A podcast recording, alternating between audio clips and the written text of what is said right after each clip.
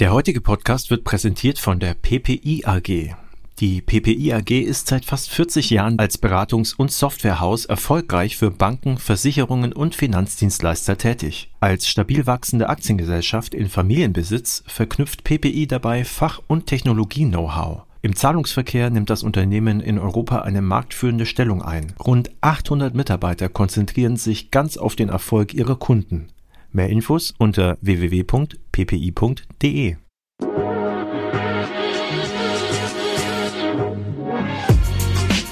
Payment and Banking, der Podcast aus der Mitte der Fin, Tech und Payment Branche.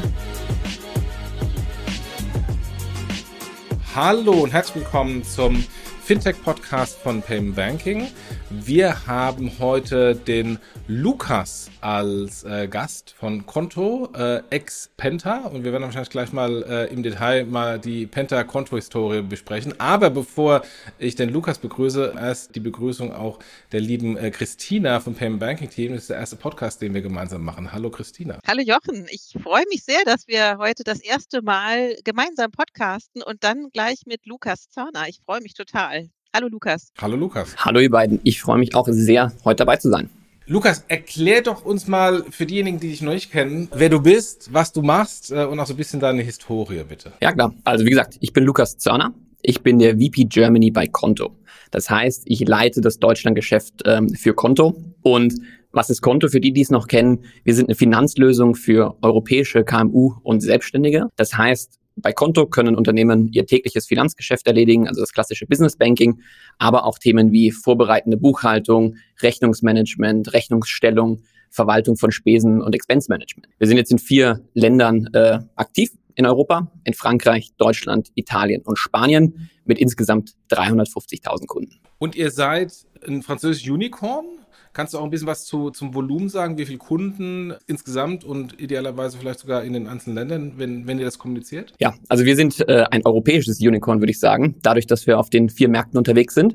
Und über die vier Länder hinweg, in denen wir aktiv sind, haben wir 350.000 Kunden. Welches davon ist das stärkste Land? Ich glaube, es gibt nicht das stärkste Land. Also was wir immer wieder merken, ist, dass die Grundproblematik, die wir lösen für KMU, ist eigentlich überall gleich. Die KMU, die wollen sich auf ihr Geschäft fokussieren, Produkte bauen, Serviceinnovationen nach vorne bringen werden aber durch alte Finanzprozesse und Bürokratie eigentlich immer zurückgehalten. Und das in Frankreich, Spanien, Deutschland, überall eigentlich. Und deswegen ist von Grund auf bei uns dieser europäische Gedanke dabei gewesen, dass wir gesagt haben, wir wollen Konto als europäisches Unternehmen aufbauen.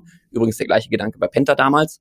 Ähm, das war für uns extrem wichtig. Deswegen, es gibt nicht so den stärksten Markt. Klar, Frankreich war der Startmarkt für Konto, logischerweise. Das heißt, da ähm, war der Markt, den man am schnellsten am Anfang ausgebaut hat. Aber jetzt ist auch das ganz klare Ziel für uns, ein europäisches Unternehmen weiter auszubauen. Und Deutschland ist gerade auch der Kernmarkt für uns in den Jahren, die jetzt kommen noch oder auch noch kommen werden, eben weil wir so eine große Opportunity in Deutschland auch sehen. Du hast gerade einen ganz wichtigen Punkt gesagt. Du warst mal Penta, jetzt bist du Konto. Penta ist ja von Konto übernommen worden. Kannst du ein bisschen was zu dieser Historie sagen, wie es dazu gekommen ist und wann genau das stattgefunden hat? Ja, also für uns war der Zusammenschluss mit äh, Konto am Ende, als jetzt spreche ich aus der Penta-Brille, der nächste logische Schritt. Also wir haben uns zusammengeschlossen, weil wir einfach gesehen haben, dass wir gemeinsam mehr erreichen können. Weil wir, wir haben beide Wachstumsmöglichkeiten im Markt gesehen und als ich mich mit Alexandre Pro, also dem CEO und Gründer von Konto, das erste Mal getroffen habe, das war irgendwann Ende 2021, und wir uns zusammengesetzt haben äh, hier in einem Berliner Restaurant und philosophiert haben, wo wollen wir eigentlich gemeinsam oder wo wollen wir eigentlich hingehen mit unseren Unternehmen, haben wir ganz klar gemerkt, wir wollen was Europäisches bauen. Wir wollen ein Produkt bauen, das KMUs wirklich lieben und wir wollen mit richtig guten Leuten zusammenzuarbeiten. Und da haben wir gesagt, das passt eigentlich bei beiden Firmen wie die Faust aufs Auge. Und long story short, im Juli 2022 haben wir uns dann offiziell zusammengeschlossen und sind jetzt aus zwei Unternehmen werden oder wurden eins. In dem Kontext des Zusammenschlusses, das ist eine Übernahme von Konto durch Konto von Penta oder ist das ein Merger gewesen? Es war ein Merger, also die beiden Unternehmen sind zusammengekommen. Wenn man den Schritt vielleicht zurücknimmt, was haben wir gemacht, auch nachdem wir uns jetzt zusammengeschlossen haben? Also wir haben eine Strategie ausgerufen, die Integrationsstrategie, die sich nennt One Team, One Platform, One Brand. Das heißt, wir haben erstmal dafür gesorgt, dass wir in den ersten Monaten nach dem Deal unsere Teams zusammenführen, in die Kontologik sozusagen. Das haben wir auch bereits Ende 2022 abgeschlossen. Das heißt, die 200 Pentonians, also unsere Penta-Mitarbeiter, sind jetzt Teil des Kontoteams geworden. Und das war für uns der wichtigste Punkt, dass wir ein Team sind, so schnell wie möglich. Und nach fünf Monaten nach des Mergers haben wir es dann auch geschafft. Das heißt aber auch, dass die Shareholder von Penta, also Finlieb und Co., äh, beziehungsweise altes Management, alte Shareholder, jetzt kein Cash bekommen haben, sondern de facto jetzt Shareholder von dem neuen gemergten Konto sind. Da, also zu den genauen Deal-Details, da kommunizieren wir publicly nicht dazu. Okay, okay, verstanden. und vielleicht da der zweite Punkt, also das, was ich gesagt habe mit dem One Team. Dann kam ähm, One Plattform. Das heißt, wir haben, wir ziehen die Kunden von Penta jetzt auf das Kontosystem über. Das werden wir bis Ende 2023 machen. Warum? Konto hat ein eigenes Kernbankensystem. Das heißt, wir sind in der Lage, auf der Kontoplattform noch schnellere Produkte besser entwickeln zu können. Deswegen war das für uns der strategische Schritt, den wir uns da entschlossen haben. Und wie gesagt, seit Ende oder bis Ende 2023 werden wir damit dann auch durch sein. Und deswegen dann auch der Weggang von Solaris Bank, also diese harte Migration wirklich weg von Solaris Bank zu Konto wegen des Kernbanksystems. Also wir ziehen die Kunden um, äh, das ist wahr. Ähm, wir unterstützen sie natürlich auf dem Prozess und dadurch, dass es halt ein eigenes Kernbankensystem ist, bedeutet es auch, dass wir zum Beispiel das KYB mitnehmen können. Das heißt, der Kunde muss nicht nochmal durch einen neuen Onboarding-Prozess durch, der Kunde muss diese Themen nicht mehr machen, sondern wir können durch unsere voll digitale Lösung die Kunden wirklich umziehen nach drüben und dann auch über Checklisten und Service Supports, den wir wirklich auch aufgebaut haben, genau für dieses Thema, betreuen wir die Kunden, die wir da auch rüberbringen, um am Ende die Kunden auf der Konto-Kernbankenplattform zu haben. Und was wir halt eben sehen, und das ist das, was ich sehr spannend finde, die Kunden nutzen deutlich mehr Produkte auf der Konto-Plattform, als sie es jetzt vorher bei Penta getan haben. Warum? Weil eben Konto auf der Produktlandschaft mehr, noch mehr kannte oder konnte als, als Penta. Was meine ich damit? Virtuelle Karten, Metallkarten, SEPA Instant, wo Konto einer der Vorreiter war. Und das steht jetzt alles den Kunden sofort zur Verfügung. Und da sehen wir, nachdem die Kunden übergezogen sind, geben sie Gas und nutzen das Problem noch weiter. Und der letzte Teil ist dann, wie gesagt, das äh, Thema One Brand.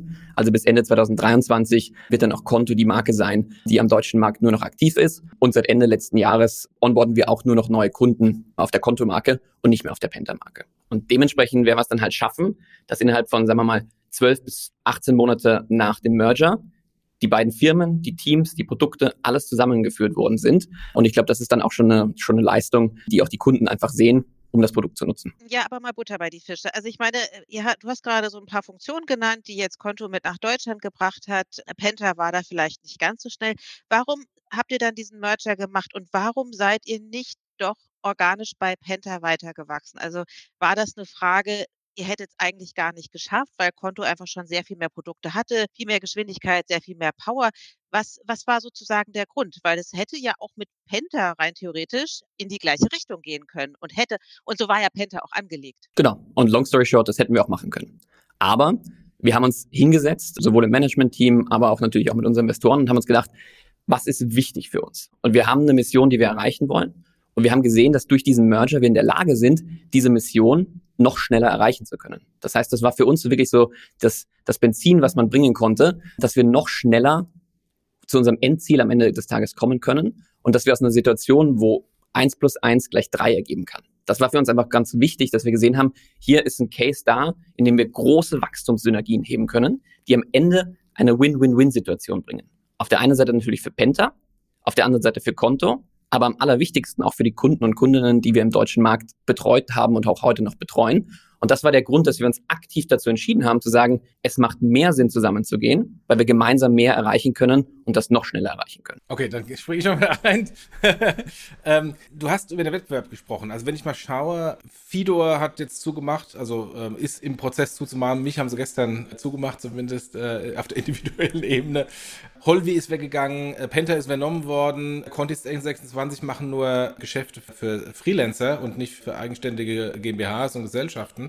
Insofern ist eigentlich noch Konto dann mit dem Merchant Penta im deutschen Markt übrig.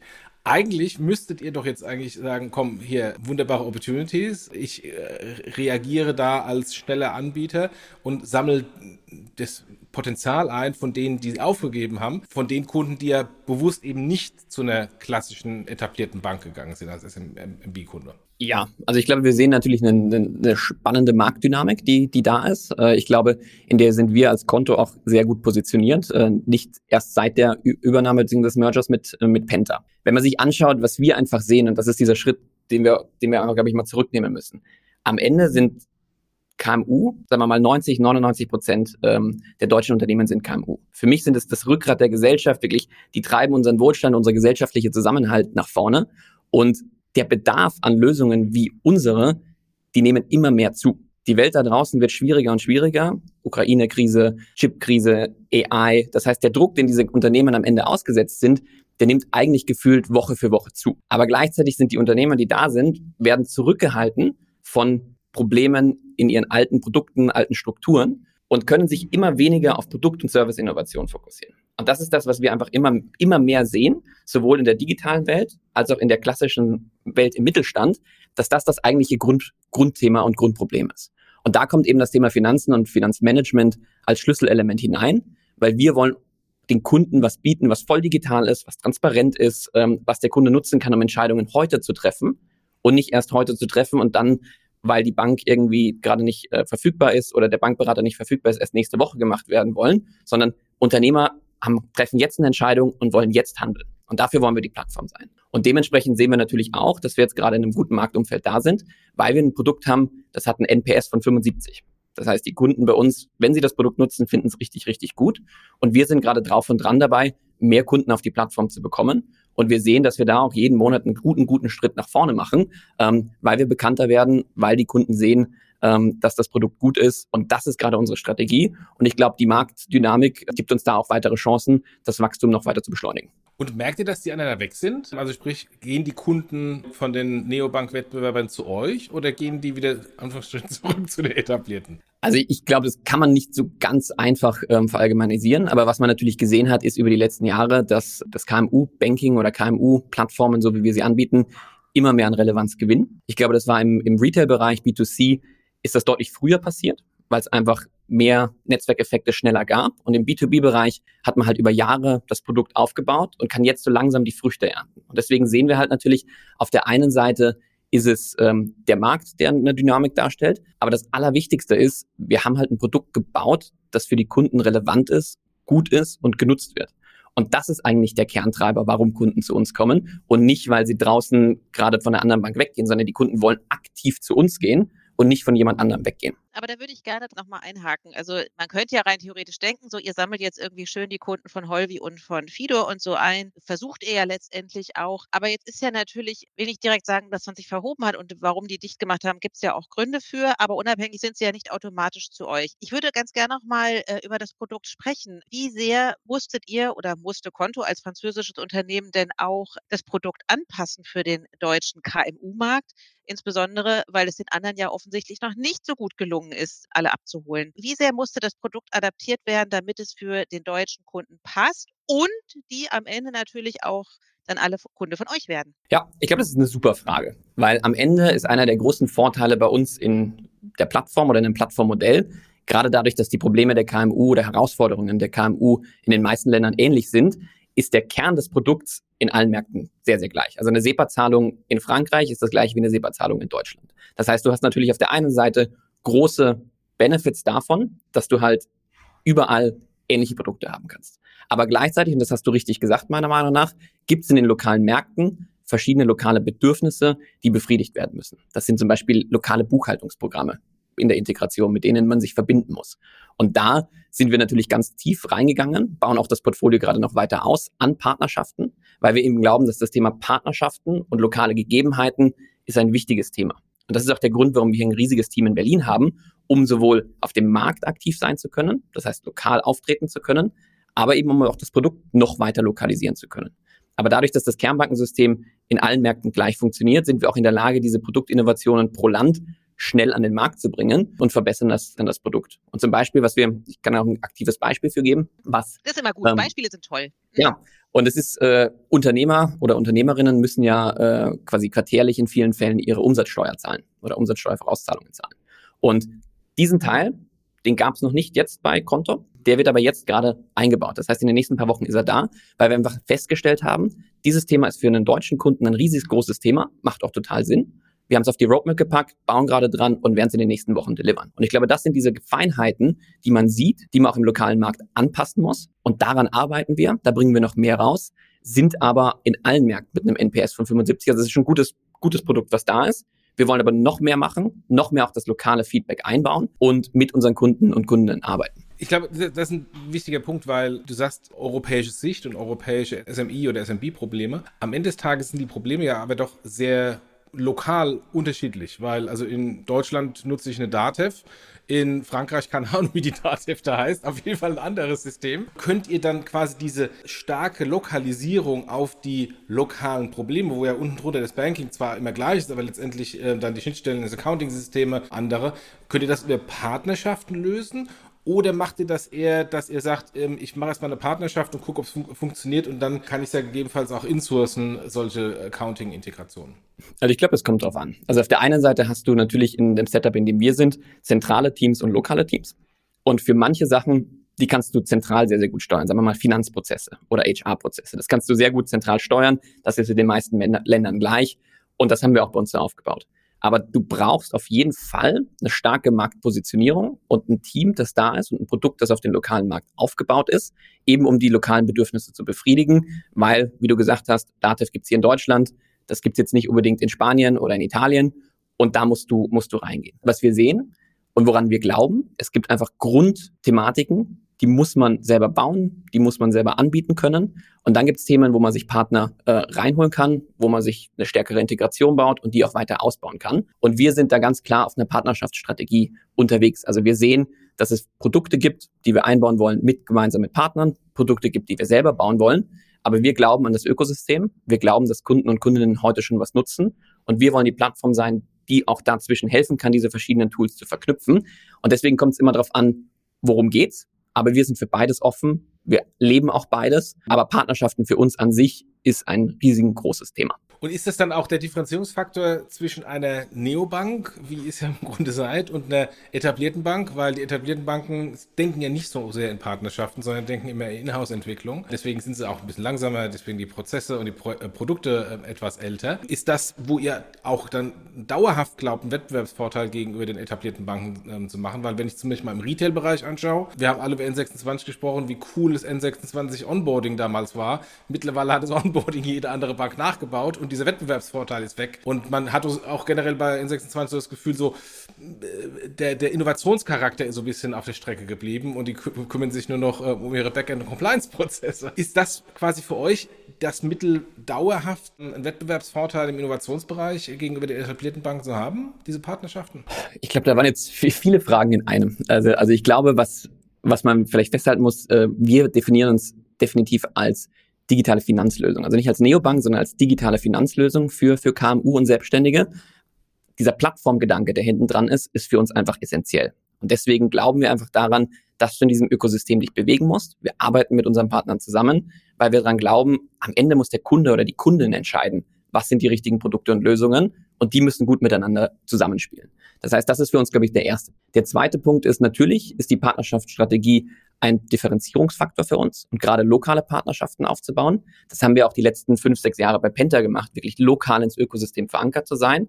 Und das, was wir da gelernt und gewonnen haben, nutzen wir auch jetzt natürlich in, in der Kontostrategie aus, um eben da weiter spielen zu können. Und ich glaube, so die dritte Antwort dazu ist, das alles ist eine Differenzierung. Aber was wichtig ist, und das ist das, worum es am Ende immer oder worauf es am Ende immer wieder zurückkommt. Was brauchen die Kundinnen und Kunden? Das ist das, was in den Mittelpunkt gesetzt werden muss. Ob ich das jetzt selber baue oder integriere, ist am Ende eine Frage, die kommt immer drauf an. Aber löst es das Problem für die Kundinnen und den Kunden? Und wenn dann ein Partner besser ist, ja, dann nehmen wir einen Partner. Wenn wir selber vielleicht besser bauen können, dann bauen wir es selber. Aber was braucht die Kundin und der Kunde? Und darauf kommt es an. Und diesen Kundenfokus, das ist das, wo ich sagen würde, ist unser zentrales Alleinstellungsmerkmal oder, oder Differenzierungsmerkmal, das wir wirklich haben, um für die Kundinnen und Kunden 24-7 da zu sein. Aber dann würde ich dich gerne bitten, das mal für mich aufzudröseln, weil du hast eingangs gesagt, ihr versteht euch als europäisches Unicorn, baut aber lokale Partnerschaften aus. Wie geht denn das zusammen? Also wenn sozusagen ihr das die digitale Finanzlösung für KMUs in Europa werden wollt, ich meine, es gibt ja auch große KMUs, die cross-border arbeiten, wie, wie, wie passt das zusammen? Wie ist da die Strategie dahinter? Ja, also der, der Kern, um, um darauf zurückzukommen, der Kern, der uns alles über alle Länder hin zusammenhält, ist natürlich das Kernbankensystem. Das hilft uns einfach dabei. Warum? Weil es in zweierlei Arbeit, äh, Sichtweisen aufgebaut wurde. Auf der einen Seite ist es aufgebaut worden mit dem Nutzen für KMU. Das heißt, es ist jetzt kein Retail-Kernbankensystem, sondern es ist wirklich gedacht, was brauchen KMU. Deswegen waren wir auch in der Lage, als einer der ersten in Europa SEPA Instant einführen zu können für KMU. Und wir zweitens sind wir in der Lage, dass dieses Kernbankensystem europäisch gedacht ist. Das heißt jetzt nicht nur auf Deutschland bezogen oder Frankreich, sondern wirklich von Anfang an europäisch gedacht. Das heißt, der Kern des ganzen Modells ist von Anfang an Europa. Und dann kommen eben die lokalen Marktgegebenheiten, die man oben draufsetzen kann. Zum Beispiel in Italien sind das bestimmte Möglichkeiten, wie man seine, als Unternehmer seine Steuern zahlt. Das sind bestimmte Payment Methodologies, die dort sind, die aber nur spezifisch für den italienischen Markt da sind die bauen wir ein. Warum? Weil das Kernbankensystem halt eben modular aufgebaut ist, um dann mit verschiedenen Partnern auch die lokalen Payment Types einbinden zu können.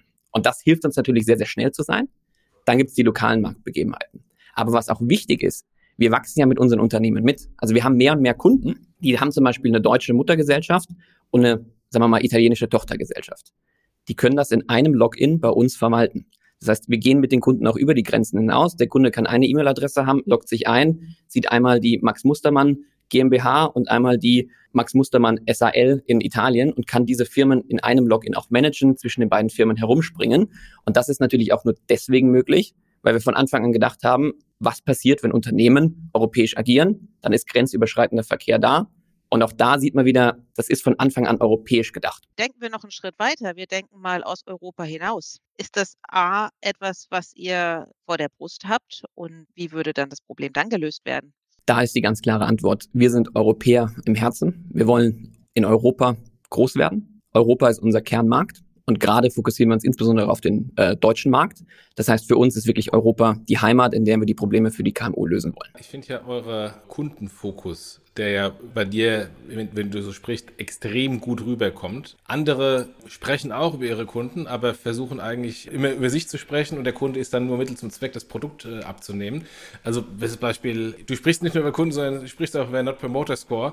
Das äh, sehe ich leider bei den etablierten Playern so nicht. ich musste da teilweise erstmal erklären, was es überhaupt ist und warum das re relevant ist. Aber andere denken ja genauso an den Kunden, andere Fintechs, so spezialisierte Fintechs, also beispielsweise hier ähm, äh, die spezialisierte Karten rausbringen oder spezialisiertes Factoring rausbringen. Und die denken ja dann, noch viel tiefer an den Kunden in so einer extrem kleinen Nische und sind natürlich da 24 Stunden an dem Thema, während ihr natürlich so, so eine Breite abdecken äh, müsst auf, auf dem Plattformgedanken. Wie siehst du denn da, wie das weitergeht? Wird es eine Koexistenz geben? Wird es eine Integration geben von euch, von solchen spezialisierten Lending- oder Karten- oder Factoring-Angeboten über eine Partnerschaft? Oder wird es eher dann so sein, dass der, dass der KMU dann vielleicht sogar sagt, ich nutze vielleicht für die Standardsachen Plattformen wie Konto, aber für spezialisierte Lösungen wie Travel Management inklusive Karte dann ähm, einen, einen anderen Fintech-Player? Also was wir sehen ist, dass, oder was wir über die letzten Jahre ja gesehen haben, es gab viele verschiedene Lösungen für KMU. Dann hast du dein Login hier gehabt, dein Login da gehabt und hast plötzlich acht, neun Tools managen müssen, die du gleichzeitig hast. Das will keiner. Sage ich ganz offen und ehrlich. Was, was die KMU wollen, ist, die wollen sich auf ihr Produkt fokussieren, die wollen wachsen, die wollen Mitarbeiter einstellen, die wollen keine acht Logins bei acht Tools haben. Die wollen eine Plattform haben, die das abdecken kann. Dafür stehen wir, dafür treten wir an, weil wir sagen, das ist das System, mit dem du eben dann auch noch besser dem Unternehmer oder der Unternehmerin helfen kannst, die verschiedenen Datenpunkte zu verknüpfen. Zum Beispiel die Rechnung wird gestellt, wir sehen, dass der Rechnungseingang noch nicht da ist, schickt die Mahnung hinterher. Und das sind so die, wo das System wirklich smart wird und wir noch mehr Mehrwert liefern können, den auch die KMU brauchen. Aber gleichzeitig wachsen wir mit unseren Unternehmern mit. Wenn du jetzt anfängst als Unternehmen in Gründung und 0 Euro Umsatz hast, haben wir dich genauso gerne wie jemanden, der kommt und schon zwei, drei Millionen Euro Umsatz hat, weil wir eben Funktionen haben, bei denen der Kunde mit uns mitwachsen kann. Das ist zum Beispiel bei uns Mitarbeitermanagement. Man kann verschiedene Mitarbeiter einfügen, ähm, sei es jetzt im Sales-Team eine Karte geben oder man kann Rechnungsstellungen machen oder für Unternehmen, die mehr automatisieren wollen, unsere Open API-Schnittstelle quasi zu nutzen. Das heißt, unsere Prämisse ist, wir wollen mit unseren Kunden mitwachsen. Und das sehen wir eigentlich auch als Trend, dass die Kunden bei uns bleiben, sehr, sehr lange bleiben, weil sie eben sehen, das Produkt entwickelt sich kontinuierlich weiter. Wir können verschiedene Lego-Bausteine immer wieder hinzufügen, neue Produkte auf dieser Plattform anbieten. Und da kommt dieser exponentielle Effekt eigentlich hin. Mit jedem Produkt, das wir hinzufügen können auf unserer Plattform, werden die anderen Produkte dadurch eben auch besser. Und dieser Plattformgedanke ist, wo wir den großen Wert sehen. aber am wichtigsten, wo auch die Kunden den Wert sehen. Deswegen, ich glaube, es wird schon auch verschiedene Spezialanbieter geben. Das ist auch völlig in Ordnung. Da wird viel Innovation passieren. Aber eine Plattform bringt den meisten Wert meiner Meinung nach für, für die Kundinnen und Kunden in unserem Segment. Das klingt für mich aber, als ob sich ein Moss, ein Plein, ein Circular und die ganzen äh, Player via Lending echt mal warm anziehen müssen. Also ist das eher in die Richtung gedacht, na, wir bauen das jetzt in-house selber oder wir gehen in Partnerschaften oder ist die Übernahme das interessante Konzept, das, was wir ja auch über schon ein paar Minuten vorher hatten. Also Partnerschaften oder Merger oder Übernahme.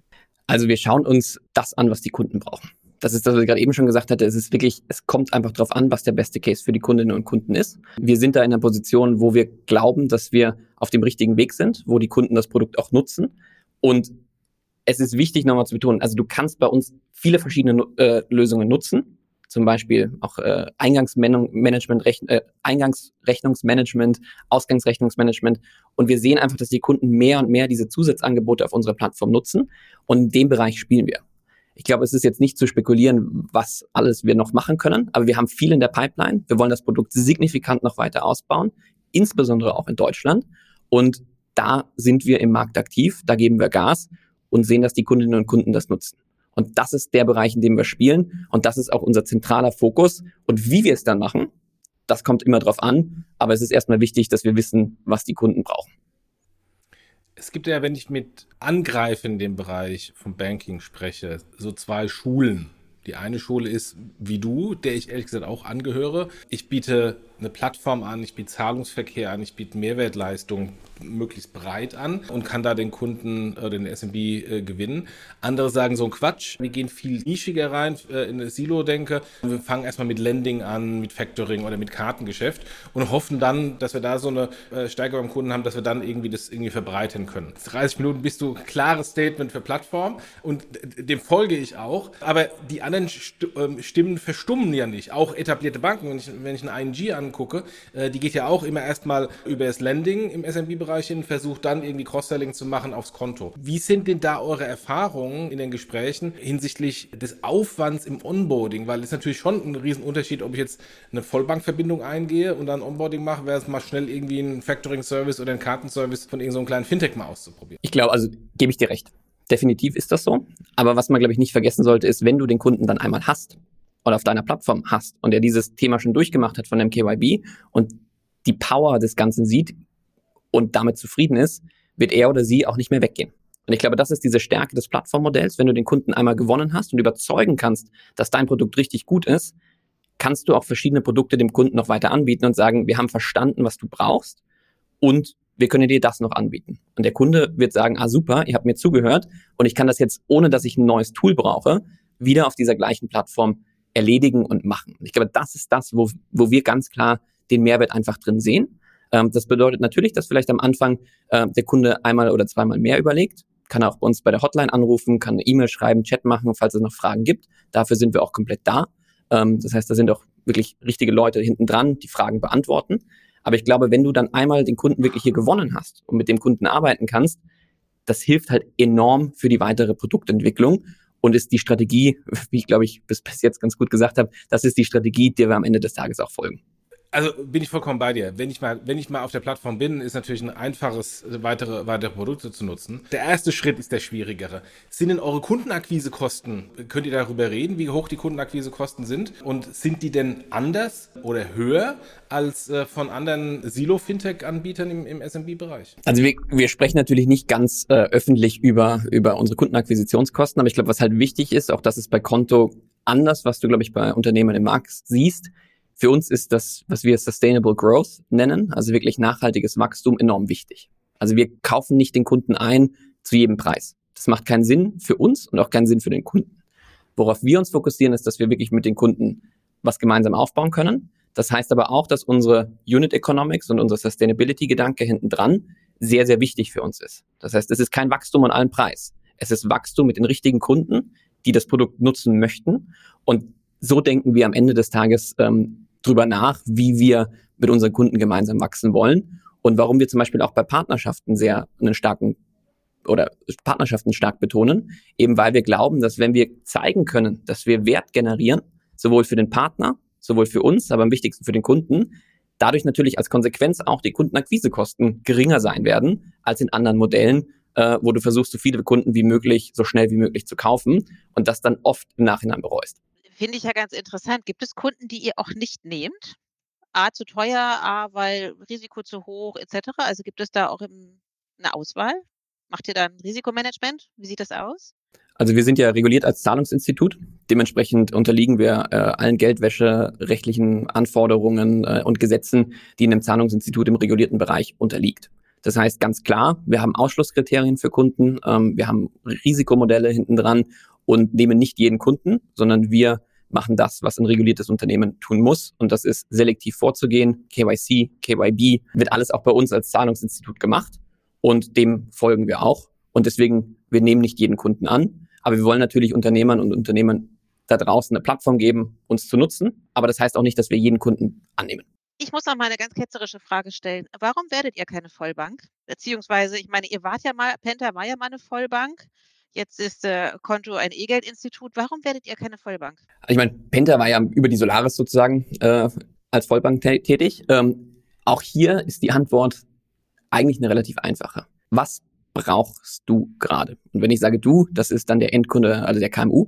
Was braucht der KMU? Und der KMU braucht gerade unsere Plattformlogik, die da ist, die Solutions, die da sind. Und dafür reicht ähm, das Zahlungsinstitut auch auf jeden Fall aus. Das heißt nicht, dass wir nicht irgendwann mal vielleicht eine Bank werden, aber Step by Step, was ist gerade der wichtigste, der größte Fokuspunkt, den wir haben? Das ist die Plattform weiter auszubauen, das ist die Kunden happy zu machen. Und das Modell, was wir dafür gewählt haben, reicht dafür auch komplett aus. Jetzt würde mich ja mal die Timeline interessieren. Also ich meine, ihr ist interessant. Also du kommst immer wieder vom Kunden ähm, und äh, ist auch alles total nachvollziehbar, aber ihr denkt ja groß. So, jetzt bist du immer noch, nee, brauchen wir aktuell noch nicht. So, was steht denn auf eurer Roadmap? Jetzt ist es doch wieder die Vollbank. Also bis eben war es noch das Finanzinstitut, jetzt werdet ihr doch irgendwann Vollbank. Wann ist es soweit? Nee, also da, da, da korrigiere ich mal ganz kurz. Äh, für uns ist das Zahlungsinstitut, was wir heute haben, das, wie wir arbeiten. Ich habe gesagt, das ist nicht, dass es irgendwann mal was sein kann. Das ist kein, äh, das ist kein Thema, ist aber für uns momentan absolut irrelevant. Das Ziel, was wir ganz klar haben, ist gutes Produkt bauen, Kunden gewinnen. Und zwar wollen wir auf eine Million Kunden bis Ende 2025 sein. Das ist für uns eines der Kernziele. Wir sind heute bei 350.000 Kunden und eine Million Kunden ist das Ziel bis Ende 2025. Das ist der Fokuspunkt. Und darauf fokussieren wir uns beim Produkt, im Service, bei Partnerschaften, im Wachstum und in den Märkten. Und da wollen wir hin. Alles andere ist erstmal kein Thema für uns. Okay, jetzt kommt die gute Fee. Wie erreicht ihr das? Was wünscht ihr euch von ihr? Wenn ich mir anschaue, was sich unsere Kunden wünschen, also KMUs wünschen, ist es am Ende ein, eine Plattform zu haben, die immer mehr kann. Das heißt, mehrere Produkte obendrauf haben kann. Wir haben jetzt äh, vor kurzem zum Beispiel Rechnungsstellung auf, auf der Mobile-App gelauncht. Das heißt, dass Unternehmen unterwegs auch eine Rechnung stellen können. Wir bauen unser ähm, äh, Eingangsrechnungsmanagement weiter aus. Also wirklich die Produkte, die wir haben, noch besser zu machen und noch ja, smarter zu machen und besser miteinander zu verknüpfen. Ja, alles richtig, aber das sind anderthalb Jahre, ne? Ja, und das ist aber der Kern. Wenn du das nicht hast und wenn du dich darauf nicht fokussierst, ist alles Marketinggeld, was du ausgibst, irrelevant. Das muss stimmen. Das Produkt muss stimmen hinten dran. Ansonsten brauchst du die Kunden nicht kaufen oder einkaufen sozusagen. Für uns ist es wichtig, dass mit diesem Produkt und diesem Kern es funktioniert. Und darauf bauen wir jetzt aus, indem wir eben verschiedene Marketingkanäle ähm, auch insbesondere im deutschen Markt bespielen. Natürlich Online-Marketing. Wir machen jetzt Awareness. Äh, jetzt am, am Freitag kommt unsere TV-Kampagne heraus. Ähm, das heißt, wir versuchen auch die Kunden da noch auf verschiedenen Möglichkeiten bekannt zu machen, weil was ist das größte Problem? Wir sehen ganz klar, wenn die Kunden einmal da sind, finden sie das Produkt gut. Wie kriegen wir mehr Kunden dazu, das Produkt zu kennen? Also die Market Awareness auszubauen. In der letzten Civi-Umfrage neun von zehn Kunden wissen gar nicht, oder zehn, neun von zehn KMU wissen gar nicht, dass Lösungen wie wir da sind. Aber sie haben die Probleme. Und das greifen wir an, indem wir eben auch die Awareness vom Konto weiter ausbauen wollen. Aber der Kern ist immer das gute Produkt, das die Probleme für die Kunden löst. Ansonsten hilft dir auch alles andere nicht. Also doch Marketing. Marketing, absolut. Das ist ein großes Thema für uns. Ähm, weiter mit den Kunden wachsen. Wir haben auch eine gute, große Komponente an Kunden, die Konto zum Beispiel weiterempfehlen. Das heißt, Kunden werben Kunden, was im KMU-Bereich ehrlich gesagt selten ist. Also das kennt man natürlich immer aus den ganzen Retail-Apps, die man nutzt und werbe deinen Freund und im KMU-Bereich sehr selten, spielt bei uns aber eine immer größere Rolle, weil die Kunden natürlich sagen, hey, das ist ein gutes Produkt, hat Unternehmensgründung ging super schnell, sagen das so einem Freund oder einer Freundin weiter. Und da sehen wir auch, dass das Referral-Thema immer größer wird. Ähm, aber auch da wieder funktioniert nur, wenn die Leute das Produkt auch wirklich gut finden. Okay, das klingt nach sehr viel Geld. Also ihr müsst Produkte bauen, ihr müsst den Kunden im Blick behalten, ihr wollt bis 25 wirklich enorm wachsen, müsst da ganz viel Geld ins Marketing stecken. Wann kommt die nächste Funding-Runde? Also für uns äh, ist, wie gesagt, das Ziel von, von einer Million Kunden bis Ende 2025 etwas, woran wir arbeiten. Wir sind in einer guten Position, äh, dass wir im letzten Jahr äh, sehr, sehr gut auch gefundet haben. Äh, das ist für uns auch wichtig gewesen, um uns jetzt darauf überhaupt keine Gedanken machen zu müssen. Das ist für uns momentan kein Thema. Für uns ist wirklich das Thema Wachstum. Für uns ist das Thema Produkte ausbauen. Ähm, aber das Thema Funding ist für uns momentan, spielt keine Rolle. Du sagst, ihr habt letztes, letztes Jahr gefundet. War das im Rahmen der, der, der Penta-Akquisition, war dann Funding oder war das davor? Nee, das war davor. Das war die Series D im Januar, Februar 2022. In einer schwierigen Zeit gefundet. Da stechen gute Companies heraus, wenn die in so schwierigen Zeiten trotzdem noch gutes Funding bekommen. Gratulation. danke, danke. Also Jochen hat es ja gesagt, in einer schwierigen Zeit gefundet. Das heißt, ähm, wie lange reicht euer Geld? Bis ihr wieder fanden müsst? Also wir, wir müssen uns da momentan überhaupt keine Gedanken drüber machen. Äh, wir fokussieren uns, wie gesagt, jetzt auf den Ausbau der Plattform, auf die Kunden äh, und insbesondere den deutschen Markt. Deswegen finde ich das auch so spannend, weil wir einfach in dem Markt so ein enormes Potenzial sehen. Und das ist gerade der Fokus. Alles, was da nebenbei passiert, ist für uns momentan kein Thema. Du hast gesagt, ihr konzentriert euch vor allen Dingen auf den deutschen Markt. Seid ihr noch in drei anderen Märkten? Bleibt das so oder schielt ihr auch nach Skandinavien hoch etc. und besetzt äh, die dortigen Lücken, die dort entstanden sind? Also für, für uns ist Europa der, der Heimatmarkt. Aber momentan ist ganz klar Deutschland der Fokus. Äh, wir wollen diesen Markt weiter ausbauen. Wir sehen so ein großes Potenzial. Ich meine, vielleicht als kleine Geschichte oder Anekdote, ich war vor kurzem, also vor einem Jahr plus minus, äh, bei einem Landmaschinenbauer in der Nähe von Gütersloh. Ähm, wirklich klassisches deutsches Unternehmen, kennt keiner, aber macht einen guten Umsatz, kennt sich mit diesem Bereich aus. Und wir waren einfach dort und haben darüber gesprochen, wie funktionieren seine Finanzprozesse und wie macht er das Ganze. Und dann holt er halt irgendwann aus der Schublade diesen klassischen TAN-Generator raus und versucht noch die Karte reinzustecken. Und da ist es mir halt so wie Schuppen auch wieder von den Augen gefallen. Hui, da haben wir noch einiges zu tun. Und ich glaube, wenn wir es schaffen können, diese Unternehmen sozusagen digital zu bekommen, gerade auf der Finanzseite, dann ist das Potenzial enorm. Und da sind wir gerade wirklich dran. Wir wollen die Kunden gewinnen. Oder zum Beispiel auch ein Viertel aller deutschen Mittelständler weisen keinerlei Digitalisierungsaktivitäten gerade auf. Also ich glaube, Deutschland ist so ein großes Spielfeld und ich glaube eben an KMU und ich glaube, dass KMU was Besseres verdient haben, als das ihnen heute geboten wird. Und diese Lösung wollen wir eben sein. Du bist eine Technologieplattform oder ein Marktplatz und willst Payments anbieten? Mit GetPaid erhältst du die volle Kontrolle über den gesamten Zahlungsvorgang, vom Onboarding bis Payout, inklusive aller gängigen Zahlungsmethoden. GetPaid richtet sich speziell an komplexe Multi-Party-Anforderungen von SaaS-Plattformen und Marktplätzen. Das heißt weniger Workarounds, einfachere Reconciliation und die Möglichkeit, deine Payments zu monetarisieren. Erziele somit bis zu viermal mehr Ertrag auf deine Payments. All das ermöglicht durch eine einfache Low-Code-Integration, ohne dass du ein großes Team an Engineers beschäftigen musst. Teste GetPaid noch heute unter www.getpaid.io spannende Story. Vielen, vielen Dank für die ganzen Insights und auch sehr, sehr mutige Prognose mit äh, dem Neukundenwachstum ähm, in den nächsten anderthalb Jahren. Äh, da drücken wir die Daumen. Ich habe ja, hab ja gesagt, viele Neobanken sind aus dem Thema rausgegangen und eigentlich ist ein Riesenbedarf, den man jetzt noch abschöpfen muss und mal gucken, wie es in dem, in dem ganzen Segment weitergeht und vor allem, wie dann halt auch der Differenzierungsfaktor sich entwickelt gegenüber anderen Lösungen. Vielen, vielen Dank für die ganzen Insights und dann äh, freuen wir uns, dich mal vielleicht 2025 mit den eine Million Kunden wieder im Podcast haben. Ich wollte gerade sagen, wir gucken jetzt sofort in unseren Kalender und nageln den Lukas sofort fest, ähm, ob er es geschafft hat. Du, Challenge accepted. Okay, hervorragend. Moment. Danke euch beiden. Danke euch beiden schon mal für die Zeit. Hat mich sehr, sehr gefreut. Danke. Danke euch. Tschüss.